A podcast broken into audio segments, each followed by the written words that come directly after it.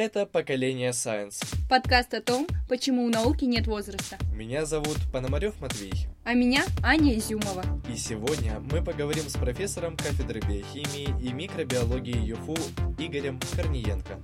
Чуть подробнее о том, сможем ли мы клонировать динозавров. Как получить слона, похожего на мамонта. И нужны ли человеку глаза, как у пчел. Игорь Валерьевич, добрый день. Скажите, чем вы занимаетесь? В основном сфера моих интересов и моих занятий, она вот как-то крутится вокруг генетики. Я являюсь главным научным сотрудником Южного научного центра Российской академии наук, но также профессор кафедры биохимии э, нашего Южного федерального университета и э, заведую лабораторией идентификации объектов биологического происхождения. Мы в основном занимаемся именно генетическими исследованиями биологических объектов. Сейчас э, основная деятельность нашей лаборатории, она как раз таки вот связана с древней ДНК. Это и ДНК человека, это ДНК и животных. Что такое древняя ДНК? Никто вам точно не скажет, что такое древняя ДНК.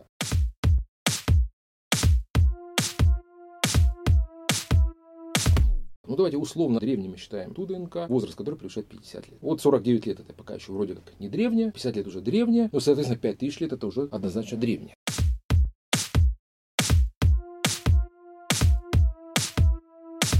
Есть фильм «Парк юрского периода». Да, один из моих любимых фильмов. Да, просто великолепный. Я после этого понял, что решил стать биологом. Вопрос такой.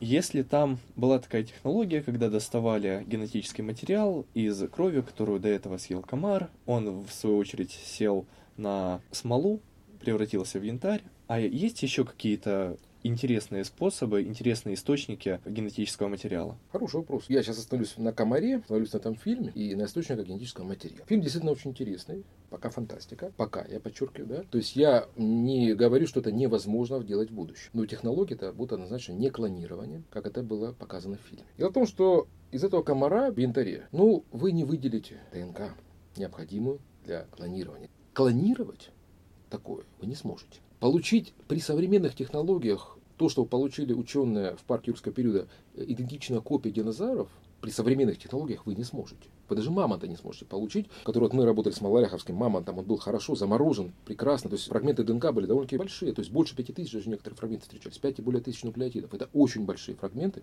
Для сравнения, южный слон, с которым а, мы буквально мучаемся, нам а, с трудом удается получить фрагменты, с трудом, около 100 нуклеотидных пар. Для того, чтобы э, осуществить вот такое вот клонирование, вот такой парк создать, да, то есть необходимо что? Нам необходимо самка животного, хотя бы приблизительно э, похожего на, ну, какую-нибудь птицу возьмем, да, поймаем там птицу. Страуса. Да, это можно и страуса, но вопрос, а кого комар укусил? Нам вначале нужно выделить ДНК, провести секвенирование, то есть прочесть это все цепочку оснований и провести филогенетический анализ. Для чего? Для того, чтобы найти донора. То есть нужно взять ДНК всех известных современных животных, современных, подчеркиваю, животных, и сравнить с ДНК вот этим вот динозавром. И те, кто будет наиболее близок, взять и поместить ядро подчеркиваю, ядро, а не ДНК этого динозавра. То есть для того, чтобы прошел успешно процесс клонирования, необходимо что? Наличие целого ядра. Но э, вот таким классическим способом вы не сможете клонировать динозавров, потому что там ядра нет.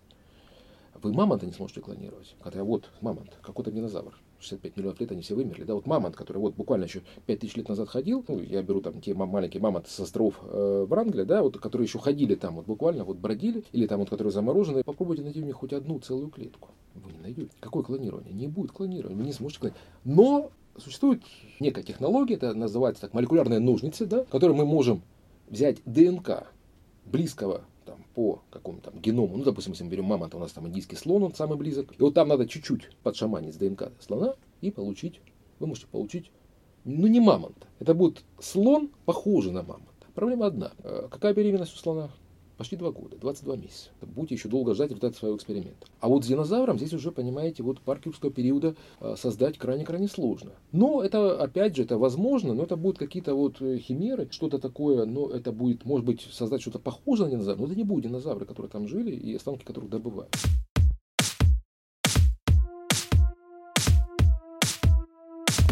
Может ли быть так, что мы составили нынешний образ динозавра по ошибочным промежуткам ДНК? Нет, конечно же нет. Несмотря на то, что статья по расшифровке ДНК динозавра была опубликована в авторитетном журнале Science, это не более чем фейк. Это не ДНК динозавра. Это была ДНК человека. Динозавры всем интересны, они очень большие, красивые, все хотят почему-то клонировать, все хотят возродить. Облик, как вы говорите, динозавров, он в основном составляется зоологами, палеонтологами, да, которые, так сказать, участвуют в раскопках. А вот по ДНК облик уже, к сожалению, динозавра не восстановит. Вот если бы вы сейчас занимались бы ДНК-идентификацией современных людей, то я могу, ну, не я, да, наука уже на современном этапе может вполне установить облик человека, который курил сигарету. То есть как он выглядит, его цвет глаз, цвет волос, форма волос, форма ушей и так далее.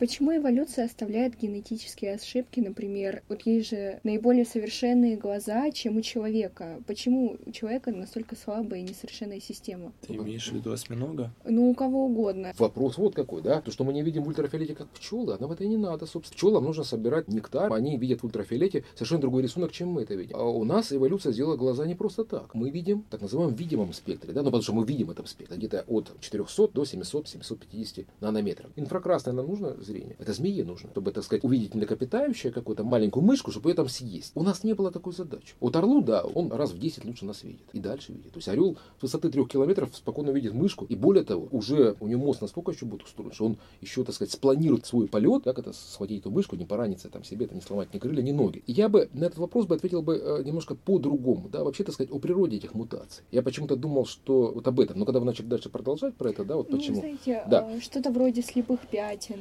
Да. То, что кровеносные сосуды поверх э, Пока оно не смертельно, пока у нас нет отбора, мы будем жить с любыми генетическими ошибками. Возьмем серповидно-клеточную анемию. Что это такое? Ну, это вот болезнь, как вот обычно, если мы берем эритроцит, он у нас какой? Круглый, плоский, да? Двояко выпуклый. Да. Почему? Там нет ядра.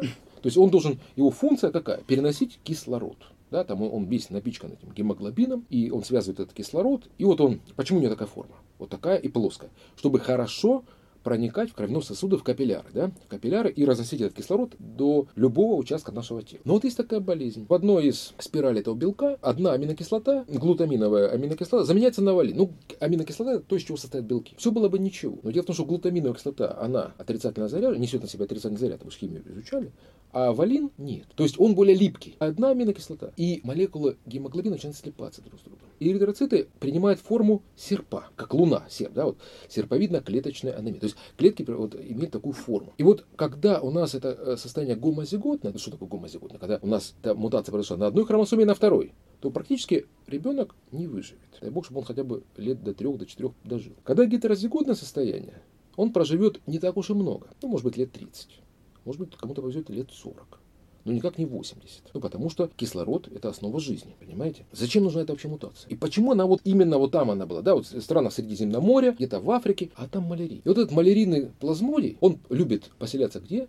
в эритроцитах. И человека бьет такая лихорадка, что человек, который приезжает, вот, допустим, европеец, который северного полушария, который и видом не видывал эту малярию, приезжает туда, в эти страны, в эту местность, его кусает этот комар малярийный, который перенес ему этот малярийный плазмодий, и тут начинает мучительно умирать. Вот эти вот гетерозиготные носители, то есть у которых один из родителей был нормальный, то есть не имел этой мутации, а второй имел эту мутацию передал этому ребенку. Вот эти дети выживают. Почему?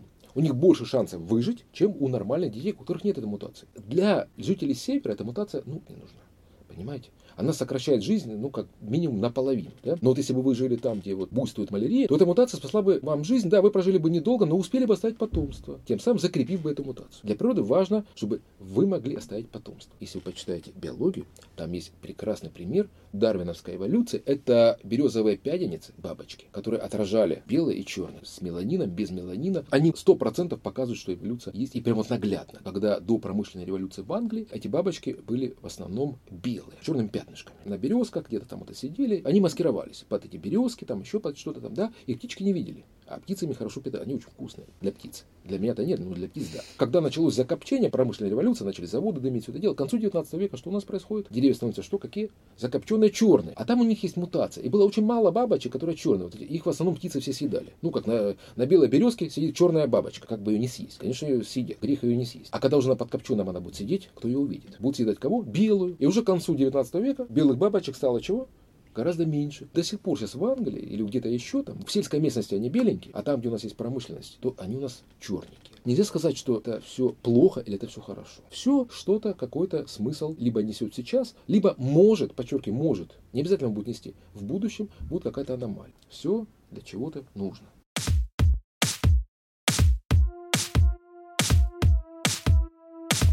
Игорь Валерьевич, скажите, пожалуйста, как вы считаете, ученый-генетик – это биолог, химик или все-таки программист? Сложный вопрос. Если мы возьмем не сегодняшний день, а вернемся лет на 80 назад, возьмем как бы немножко несколько лет до рождения молекулярной биологии, рождение молекулярной биологии, это принято считать, год открытия двойной спирали, это 1953 год. Мы возьмем немножко раньше, 1944 год, мы возьмем книгу Эрвина Шрёдингера «Что такое жизнь?». Стоит отметить, что Шрёдингер – это физик. Всемирно известный физик, лауреат Нобелевской премии. Изначально молекулярную биологию, вспомните, что Крик, который также участвовал в открытии двойной спирали, он был физиком по образованию. И вообще, так сказать, Дельбрюк, был физиком, который занимался потом бак бактериофагами. Молекулярной биологией, наследственностью очень было модно заниматься у физиков. Физику освоить генетику это очень довольно-таки просто. И стать генетиком, пожалуйста, да. То есть, ну, не все, конечно, вещи будут понимать, как это понимает биолог, а биолог не все вещи, как это видит физик. Поэтому химик, да, конечно, он может стать генетиком, он может изучать молекулярные механизмы наследственности, то есть как взаимодействие между молекулами, как там, допустим, происходит там деградация, распад там или там синтез тех или иных там генетических вот этих вот молекул. Биолог, ну это несомненно. Программист, да, почему и нет? Я бы не так формулировал, а сказал бы биоинформатик, математик. Когда мы изучаем целые геномы, мы же не просто изучаем, значит, как я уже сказал, у человека это чуть более трех миллиардов пар оснований. И вот расшифрованный геном, нам же надо, так сказать, это все, его надо исследовать, да, а секвенирующие современные секвенаторы не просто так один раз прочли и все. Этих прочтений многие десятки происходит. И нужно выбрать та, которая наиболее вероятная последовательность. И уже без использования суперкомпьютера ты это не сможешь сделать. Это очень сложно. Без компьютеров нужно специально писать алгоритмы, нужны специальные программы. Но программист человек, который создает, ему нужно сказать, что нужно написать, какую программу. Поэтому здесь я бы сказал, все-таки математик поставил. То есть математик, он может те или иные алгоритмы оценить, кто из них вероятен. Генетика может стать, и давайте так резюмируем, да, помимо биологов, кто может стать хорошим генетиком? Химик, физик, математик, программист, да, без него никуда.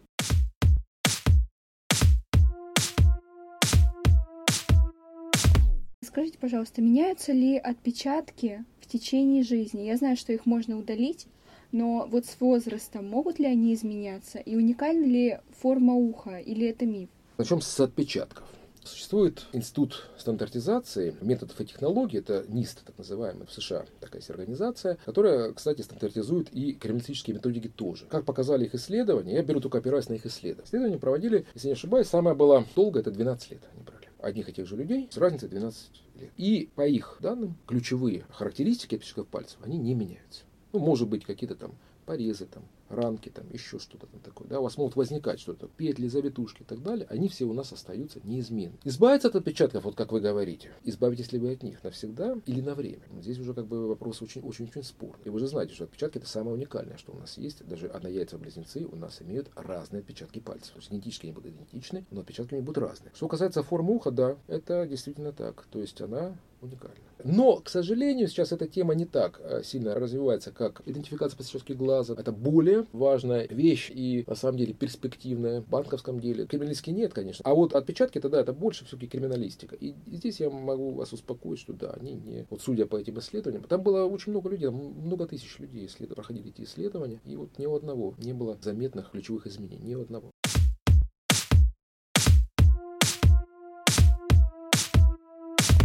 Ну а как обычному школьнику начать свой научный путь в сфере генетики? Ну, для начала обычный школьник хотя бы должен понимать законы Менделя. Три закона Менделя. Они несовершенны, хотя бы как он к этому пришел. Вот это почитать. Это очень интересная вещь. Хотя бы надо понять уравнение Харди-Вайнберга, чтобы более-менее иметь представление о популяционной генетике. Оно очень простое на самом деле. Ну и, соответственно, надо начинать читать, как это ни странно, научно-популярную литературу по генетике. Почему читать научно-популярную? Ну, понимаете, мозг ваш, он будет противиться какой-то новой информации, это вы будете заставлять это все делать, и все. Когда вы читаете какие-то интересные вещи, это будет очень хорошо.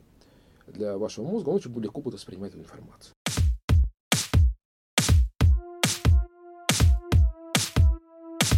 Ну и тогда какие три книги вы можете порекомендовать для, скажем, учащихся Сунца или других школ? Сразу три книги. Значит, ну давайте я постараюсь именно три книги. На первом месте, конечно, я бы порекомендовал бы книгу Айала «Современная генетика», трехтомник. Ну, современная генетика здесь сильно сказано, книга 87 -го года, там уже ничего современного нет, но общее представление очень хорошим языком написано. Да? Айала. Конечно же, Клак и соавторы – это принципы генетики. Там примерно тысяча страниц. Достаточно несколько глав первых почитать и так далее. Ну и, конечно же, когда вы уже со всеми этими основами генетики ознакомитесь, это, конечно же, Уотсон. История генетической революции. Ну, это классика. Это интересно. Интереснейшая книжка просто. Она просто вот читаете, и можно зачитываться как вот детектив, да, как эти вот генетические великие открытия, как они были сделаны и так далее. Ну, что-то наподобие, как написано в духе двойной спирали, которую он же написал.